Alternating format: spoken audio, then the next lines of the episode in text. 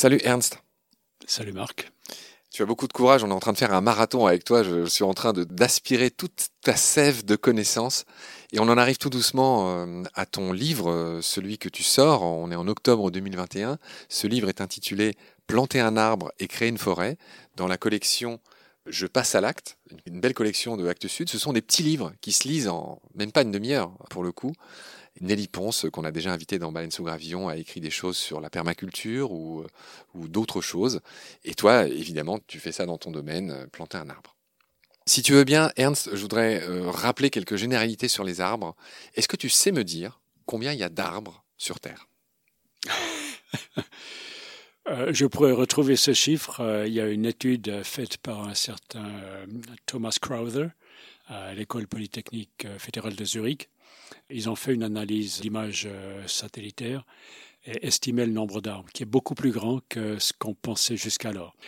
Mais c'est un chiffre pas très utile ou intéressant parce que ça dépend qu'est-ce qu'on appelle un arbre, à partir de quelle dimension est-ce qu'on estime que c'est un arbre. Est-ce que c'est comme chez les forestiers chez nous, à partir de 12 cm de diamètre à hauteur de poitrine? Avant, euh, si on a ça dans une surface agricole, ça fait partie de l'agriculture, mais une fois qu'un peuplement atteint cette dimension, ça bascule dans le terme forêt. Mais euh, un arbre avec une dimension beaucoup plus restreinte, beaucoup plus petit, même un bonsaï, c'est aussi un arbre. combien d'arbres? Je crois qu'un arbuste, c'est plus ou moins 7 mètres. Euh, c'est ça, on a une définition pour les arbustes aussi. Moi, j'ai lu quelque part qu'il y avait 3000 milliards d'arbres sur Terre soit un peu moins de 400 arbres pour un être humain. Mhm. Et j'ai trouvé ça assez poétique. Je pense que c'est ce chiffre-là. Donc je te le dis, c'est un chiffre qui doit être en légère diminution chaque année, malheureusement. On l'a dit dans un autre épisode, j'avais dit 60 000 espèces d'arbres. Tu m'as corrigé, il y en a plus aujourd'hui, on en connaît plus, c'est normal, il y en aurait 70 000. 70 000 espèces d'arbres. Ça dépend de la manière de constituer les familles et tout ça. ces chiffres sont certainement tous euh, justes avec leur manière de compter. Et tu listes au début de ce livre, dont je rappelle le titre, planter un arbre et créer une forêt, il n'est pas inutile de le rappeler, on va, le faire avec toi, les services que nous rendent les arbres. Ernst, d'après toi, quel est le premier service parmi les nombreux services que les arbres nous rendent qu'il faut signaler? C'est certainement le service qui appartient au végétal et les arbres, c'est des végétaux d'une manière maximale parmi les végétaux. Je parle de la photosynthèse, c'est-à-dire l'absorption de l'énergie lumineuse, du dioxyde de carbone atmosphérique, de l'eau, transformation de ces trois composantes et faire des trois nouvelles substances, la biomasse, et c'est ainsi que commence la vie, y compris animale. Ouais. Tu rappelles dans ce livre, c'est assez touchant, la fameuse équation de la photosynthèse. Tu sais la refaire de mémoire? Avec le temps, oui, bien sûr. Je peux juste expliquer comment on a découvert ça. On a travaillé avec des, isotopes radioactifs en marquant l'eau qui entre dans la plante, dans la photosynthèse, et on s'est rendu compte que c'est plus complexe que simplement absorber du CO2 et de l'eau. C'est vraiment tout décomposé, tout défaire. Même la lumière solaire est décomposée. C'est la partie bleue et rouge du spectre et la partie verte du spectre solaire lumineux n'est pas utilisée. C'est pour ça que les plantes sont vertes. Donc décomposition de la lumière, décomposition du dioxyde de carbone en carbone et oxygène, et décomposition de l'eau en hydrogène et oxygène, et tout est recomposé pour faire euh, la biomasse et de l'oxygène nouveau et de l'eau nouvelle. Oui, donc cette fameuse équation, c'était 6, euh, CO2, plus, 12, H2O, égale plus lumière solaire, plus, système vivant. Ouais donne C6, H12O6. Pour les plantes en général, les arbres sont un peu différents, plus 6O2, plus 6H2O. Voilà, donc ça rejette de l'oxygène et ça rejette de l'eau dans les proportions que tu viens d'indiquer. On en était dans les services que tu rappelles que nous rendent les arbres. Ça peut paraître un peu niais de le rappeler, mais on va quand même le faire. Donc euh, les arbres produisent de la biomasse. Oui, certainement. Euh, voilà. L'oxygène, on l'a déjà dit, l'eau, on l'a déjà dit. Il fertilise la terre, on en a parlé dans les épisodes précédents, c'est ce que tu as dit, c'est la pédogenèse, la formation des mhm, sols. Mhm. L'arbre est un rempart contre mille choses. C'est un rempart contre l'érosion, contre la pollution, les inondations, la désertification, et tout simplement, c'est un rempart contre la lumière trop crue du soleil. Oui, c'est ça. Et contre le bruit aussi. Et contre le bruit. Ça m'a fait euh, presque mal au cœur quand tu nous as dit dans l'épisode précédent que quand, on a mis des bruits d'autoroute dans une forêt, on avait vu que les arbres dépérissaient euh, légèrement euh, tout autour. Mhm, mhm. Incroyable. Donc on ne leur rend pas service non plus. Tu listes aussi les utilisations des arbres et du bois, que je rappelle vite fait, chauffage, construction, papier, pour les plus connues, les plus importantes, les fruits, les huiles, les fleurs.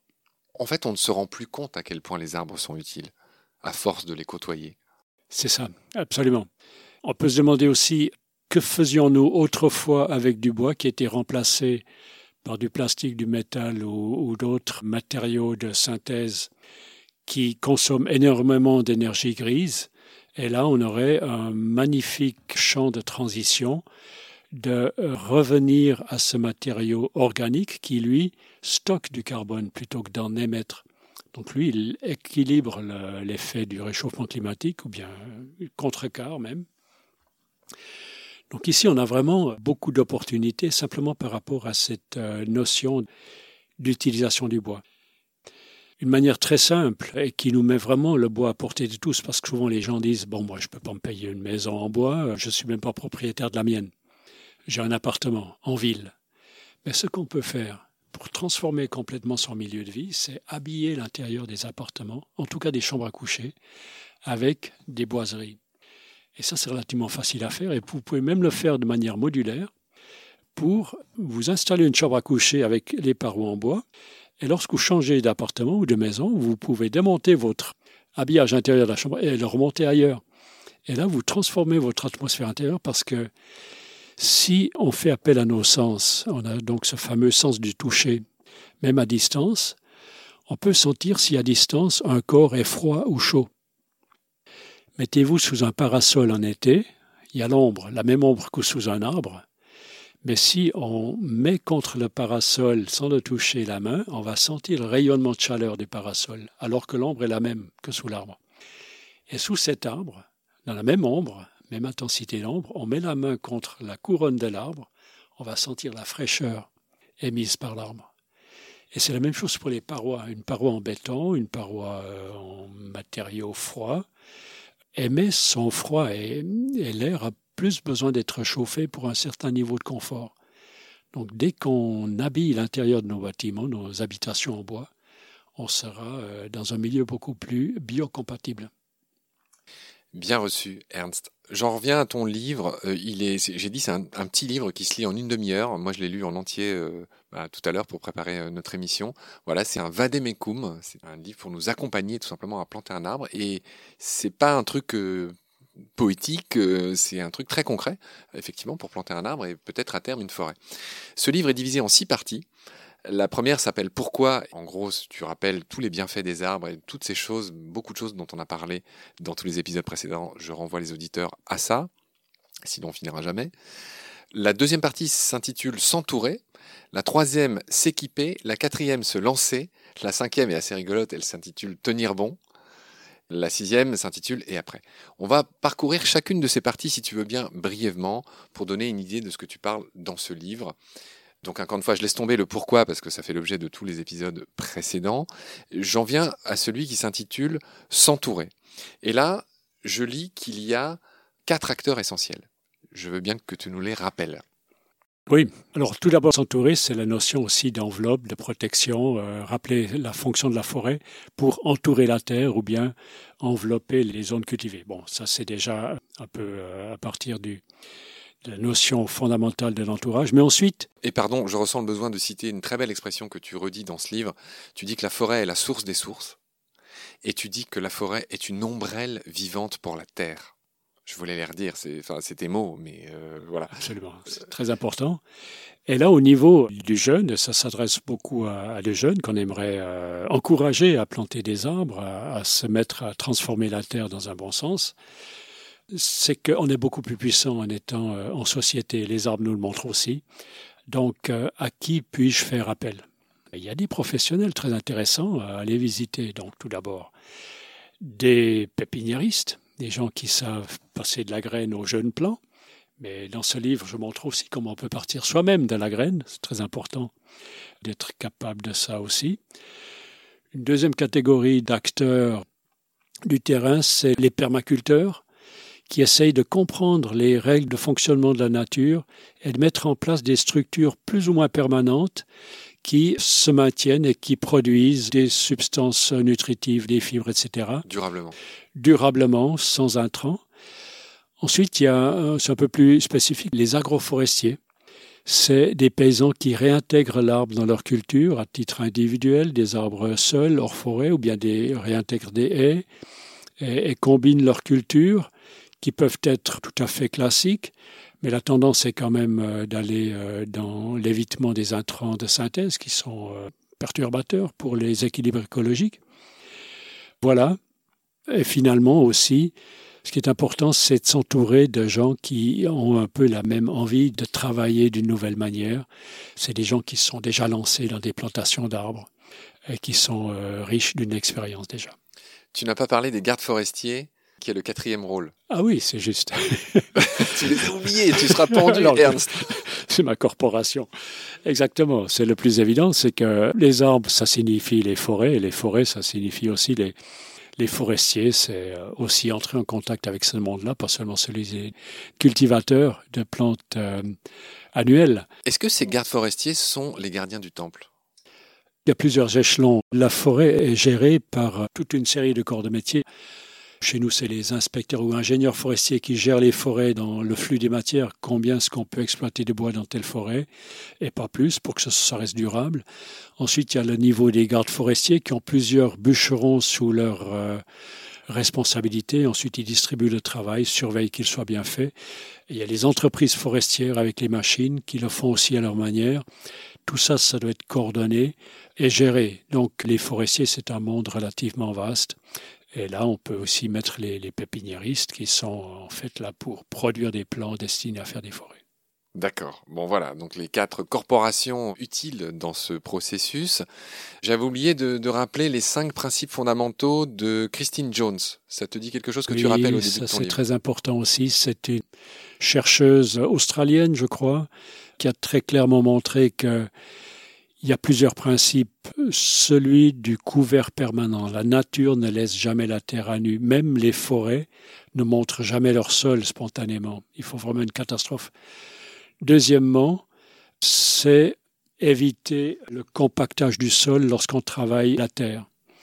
Et c'est justement ce qui n'est pas respecté dans l'agroforesterie d'aujourd'hui, euh, notamment. En aussi, exactement. Là, il faut aussi réfléchir non seulement à réintroduire les arbres, mais réfléchir au, compactage, au poids des machines, au non-labour, ou aussi à revenir, et parfois c'est extrêmement efficace économiquement, au cheval de trait, qui fait un travail magnifique, irremplaçable aussi dans la viticulture. Donc éviter le compactage. Troisièmement, c'est garantir le mélange des espèces, très important. Ensuite, euh, la vie microbienne. La vie microbienne, c'est alimenter la vie des sols. Les sols doivent être des sols vivants, doivent être des sols qui nourrissent leurs habitants. C'est pas seulement la biomasse aérienne, mais une biomasse souterraine qui doit vivre et mourir. C'est très important que ça meure aussi pour alimenter des cycles de dégradation. J'en ai quatre. et le dernier, ça serait peut-être le refus des intrants. Le refus des intrants, qui est un peu implicite euh, à ce que je viens de dire, c'est qu'effectivement, des équilibres écologiques qui ont coévolué pendant des millions d'années euh, ne peuvent pas continuer d'être perturbés de telle manière.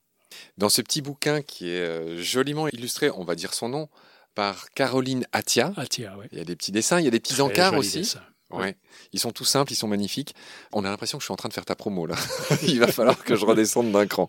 Dans ce bouquin, tu évoques en 1953 celui de Jean Giono qui s'intitule L'homme qui plantait des arbres. C'est un bouquin qu'on a vu partout dans les librairies à la suite de ton succès, de celui de ton collègue Peter Volleben et d'autres, euh, depuis qu'il y a cette folie qui s'est emparée euh, de ce sujet, les arbres. Tout le monde s'intéresse aux arbres aujourd'hui. Voilà, et ce petit bouquin que moi j'ai vu chez mon libraire qui est ressorti là il y a quelques années, L'homme qui plantait des arbres, ça raconte quoi? C'est l'histoire d'un homme euh, que je nomme Elzéar Bouffier. J'ai longtemps cru que c'était une vraie, une histoire vraie. Et lors d'une grande marche, l'une de mes passions, c'est la marche. Je suis descendu de la Suisse jusqu'à la Méditerranée à pied. Tu l'as dit en italien ou en, espagnol, pardon, t'interromps ce, ce, truc, euh, non è vero, si, non, è vero, è bien trovato, est bien trouvé. Ah voilà. Euh, c'est une histoire fabuleuse parce qu'elle vient d'un vrai écrivain, d'un homme du terroir, d'un poète en même temps.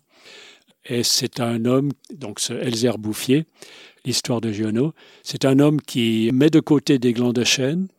Et ce qui est intéressant, là c'est très important, ou d'abord au début, il sélectionne les glands de chêne qui sont voués à avoir du succès plus que d'autres. Donc il est capable de reconnaître à des glands de chêne, est-ce qu'ils sont très vitaux, très viables, ou est-ce qu'ils sont euh, moyennement intéressants.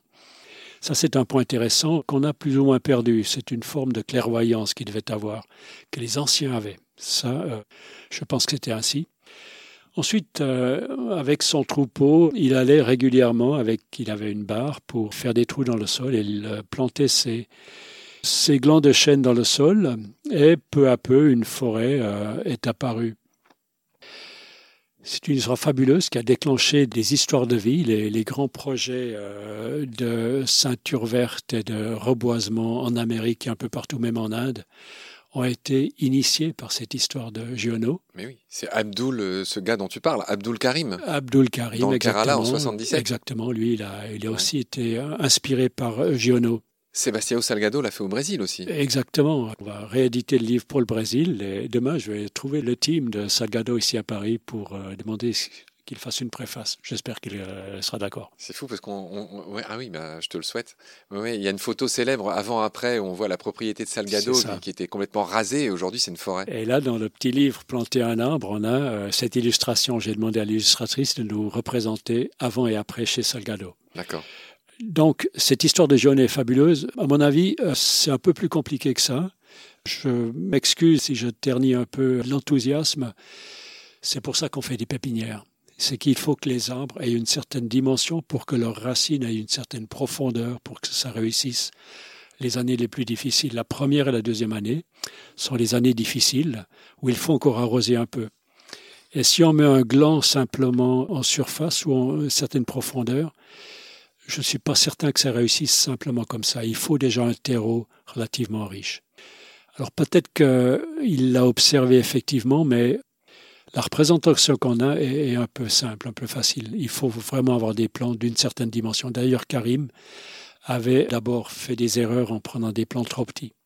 Et il a refait ses plantations et ça a réussi une fois que les plants étaient assez grands, avec des racines tout à fait capables d'être dans l'humidité du sol dès le départ. Donc en gros, tu écris un bouquin pour expliquer comment planter un arbre, mais tu nous dis qu'il faut au moins consulter quatre types d'experts pour le faire. en tout cas, tenir au courant de quoi les arbres ont-ils besoin? Un chêne n'est pas fait pour commencer dans un désert non plus. Un chêne est fait pour euh, suivre une succession végétative. Il y a des pionniers qui préparent le sol et ensuite des essences de lumière, donc en premier des essences de demi-lumière, de demi-ombre. Et c'est en deuxième lieu que vient le chêne. Tout ça, pour moi, c'était important de l'expliquer dans ce livre. À ce titre, les ronces que je réhabilite dans une émission de Baleine sous Gravillon avec Ludivine Delamarre, la présidente de Baleine sous Gravillon, enfin bref, une équipière, les ronces, les ronciers sont des nurseries pour beaucoup d'arbres. Tu, tu, le dis d'ailleurs plus tard dans ce bouquin. Bah, est-ce que du coup, on n'enchaînerait pas sur s'équiper le troisième chapitre? Tu parles justement de la qualité des plants, les, lesquels choisir. Tu viens un peu d'en parler. Euh, quels critères pour choisir? Et tu dis que euh, le rapport entre les pousses et les racines doit être de 1 sur 1 à 1 sur 2. Euh, en gros, ça veut dire quoi? C'est ça. Un plant en pépinière peut pousser très bien, il a été bien arrosé, peut chouchouter, surnourri, et il va faire énormément de pousses aériennes peut-être au détriment d'investir dans l'invisible dans le sol. Et ça, c'est dans les racines. Et ça, c'est des plants qui sont pas très favorables à une bonne reprise parce qu'ils sont habitués à avoir beaucoup d'eau, à transpirer beaucoup et ils en auront peu au début.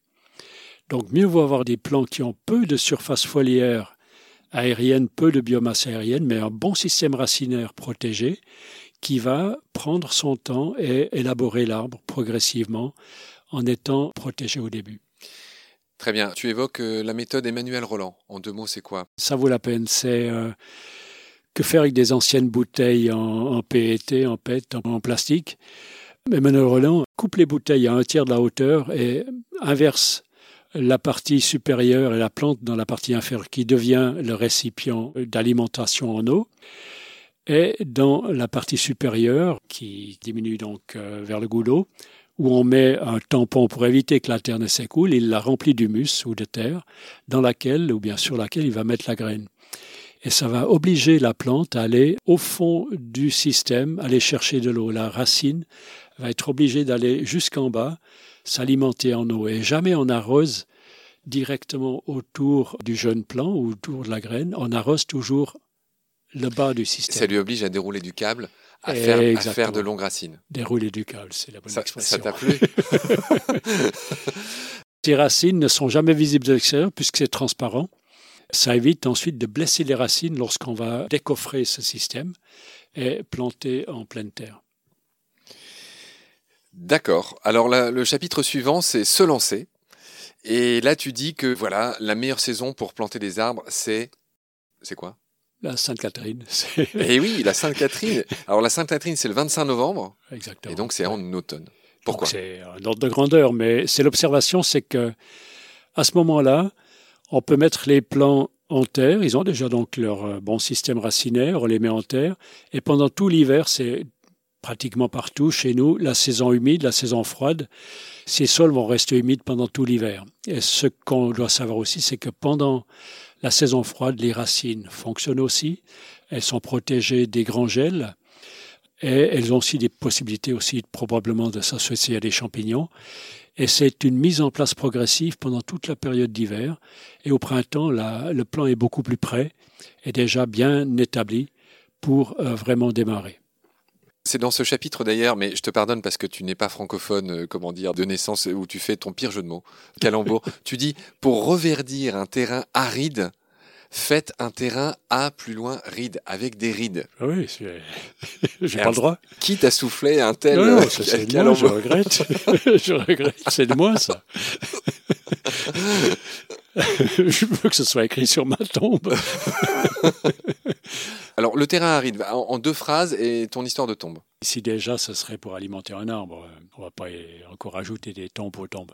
Mais sérieusement, tu veux pas être enterré, toi tu... Ah, ce serait... J'en sais rien, moi, c'est pas mon problème. Mais, euh, mais si déjà, si on fait descendre de tout ça, c'est en redonner à un arbre c'est pas notre débat d'aujourd'hui, mais c'est autre chose. Euh, il y en a qui ne veulent plus se faire incinérer parce que c'est encore du CO2, enfin ah c'est pas très bon. C'est l'humisation. Et il y en a qui euh, qui, qui sont compostés. Exactement. Oui, c'est ça. Et je te pose la question. Je n'ai pas encore réfléchi à ça. T'as pas réfléchi? bon, c'est vrai que ça, ça fait pas très envie hein, ah d'être transformé. Encore d'autres choses à faire.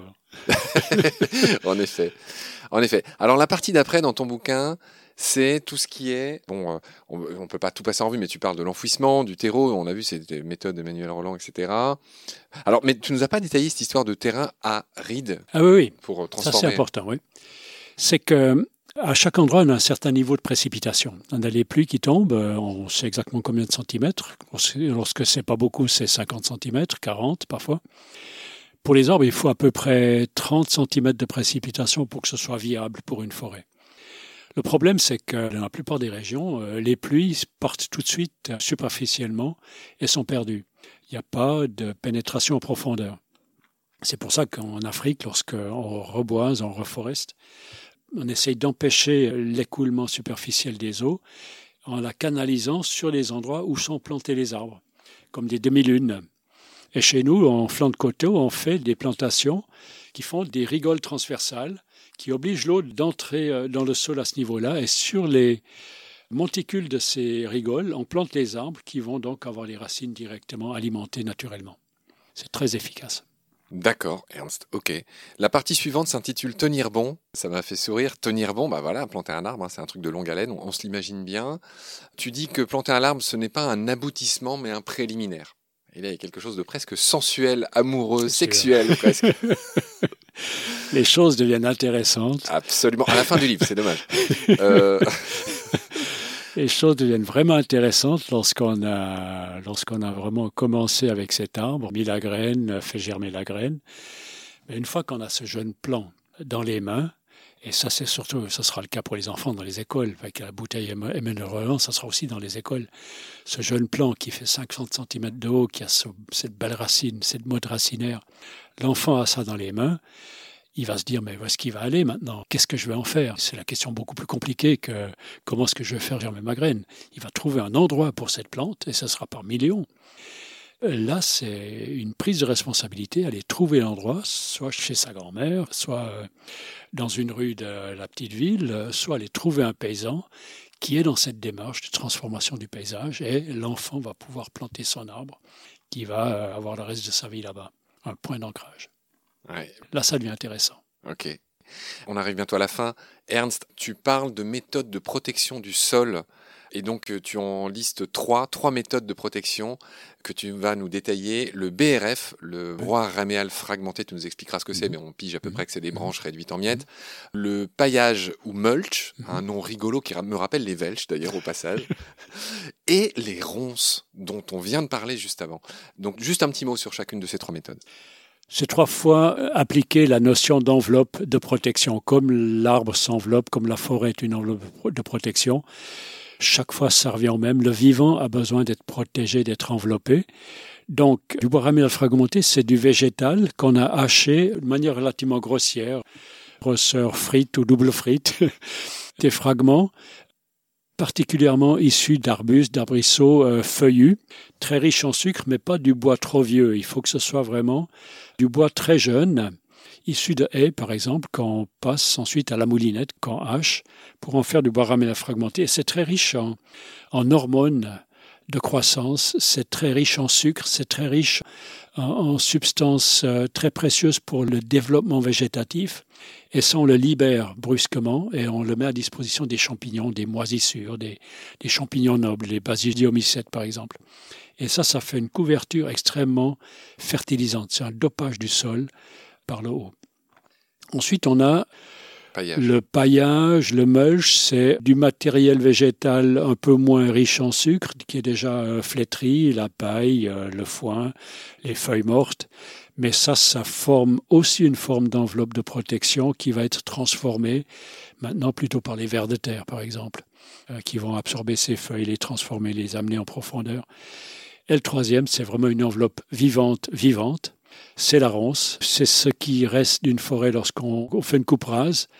Un sol très riche et rapidement, lorsque c'est du résineux, occupé par la ronce qui va bloquer en fait ces sols par rapport à un lessivage. Donc ça va protéger les sols. Et sous la ronce, on a euh, des magnifiques conditions de croissance pour la germination. Et en même temps, la ronce est très importante pour la biodiversité. Elle abrite toute une faune, les renards, les blaireaux, les hérissons, etc. Et en même temps, elle attire aussi les ongulés, les chevreuils, les chamois vont venir en hiver. Même en hiver, là, le feuillage de la ronce reste vert et disponible. C'est donc un aliment très précieux tout au long de l'année. Ouais. Tu me fais plaisir, tu cites ma région natale, Ernst, euh, je suis lorrain. Ah, Euh, tu dis que la ronce est le berceau du chêne. C'est un dicton de Forestier Lorrain. Tu le signales dans ce livre. Et tu dis aussi qu'en Normandie, on dit que c'est la mère du hêtre, la ronce. Et je renvoie tous ceux que ça intéresse aux épisodes qu'on a fait avec Ludivine de Lamarre, où on a parlé de toutes ces plantes qu'on ne voit plus, qu'on n'aime pas, les orties, les ronces, le lierre, qui sont des plantes extrêmement utiles. Tu le sais très bien, d'ailleurs, mieux que personne. hein. les gens, ils croient que le lierre, ça étouffe les plantes, alors qu'en fait, ça les aide. Absolument. Et c'est ce qu'on voit dans cette émission avec Ludivine. Bref, on nous somme d'arrêter notre interview. Ça fait des heures qu'on se parle. Et je te remercie beaucoup pour ta patience. Il faut qu'on libère les lieux. Donc on va vite se dire au revoir. Merci infiniment de tout ce temps et de ta patience. Ernst, promets-moi que tu reviendras parce que j'ai mille questions encore que je voulais te poser. On reparlera d'autres choses euh, sur les plantes ou les arbres. Voilà, un immense merci. Vielen, vielen Dank. Et j'espère te voir un jour dans ton fief euh, en Suisse, dans les coins de, de Lausanne, hein, c'est ça? Oui, c'est près de Lausanne. Bienne, c'est une petite ville, 50 000 habitants. C'est la région des Trois Lacs. C'est une magnifique région, un vignoble aussi, avec des mégalithes aussi. J'allais presque oublier, je voudrais juste que tu finisses. Je t'ai offert les autocollants de Baleine sous gravillon en arrivant et tes yeux se sont agrandis comme ceux d'un enfant. Et j'aimerais bien que tu me dises un mot sur Baleine sous gravillon pour finir. Oui, c'est un double jeu de mots. Anguille sous roche, baleine sous gravillon. Ah Les anguilles qui remontent les rivières, malheureusement plus souvent, plus tellement aujourd'hui, mais qui devraient pouvoir les remonter.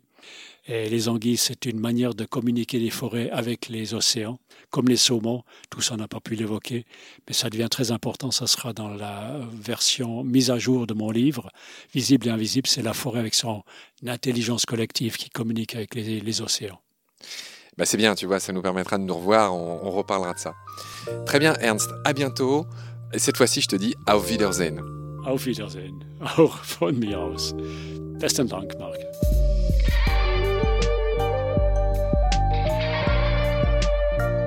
C'est la fin de cet épisode.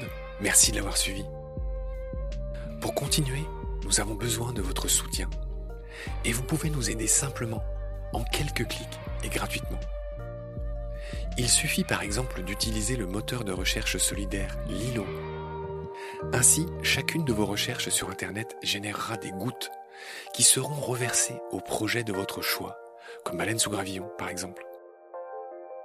Vous pouvez par ailleurs vous abonner à nos podcasts comme d'habitude, partager les liens, devenir adhérent de l'association BSG ou encore faire un don sur Helloasso ou sur Tipeee. Grand merci par avance. Je remercie tous mes équipiers pour leur aide précieuse. Je vous retrouve bientôt pour de nouveaux épisodes. Et d'ici là, prenez soin de vous et de ce qu'il y a autour de vous. Merci. À bientôt.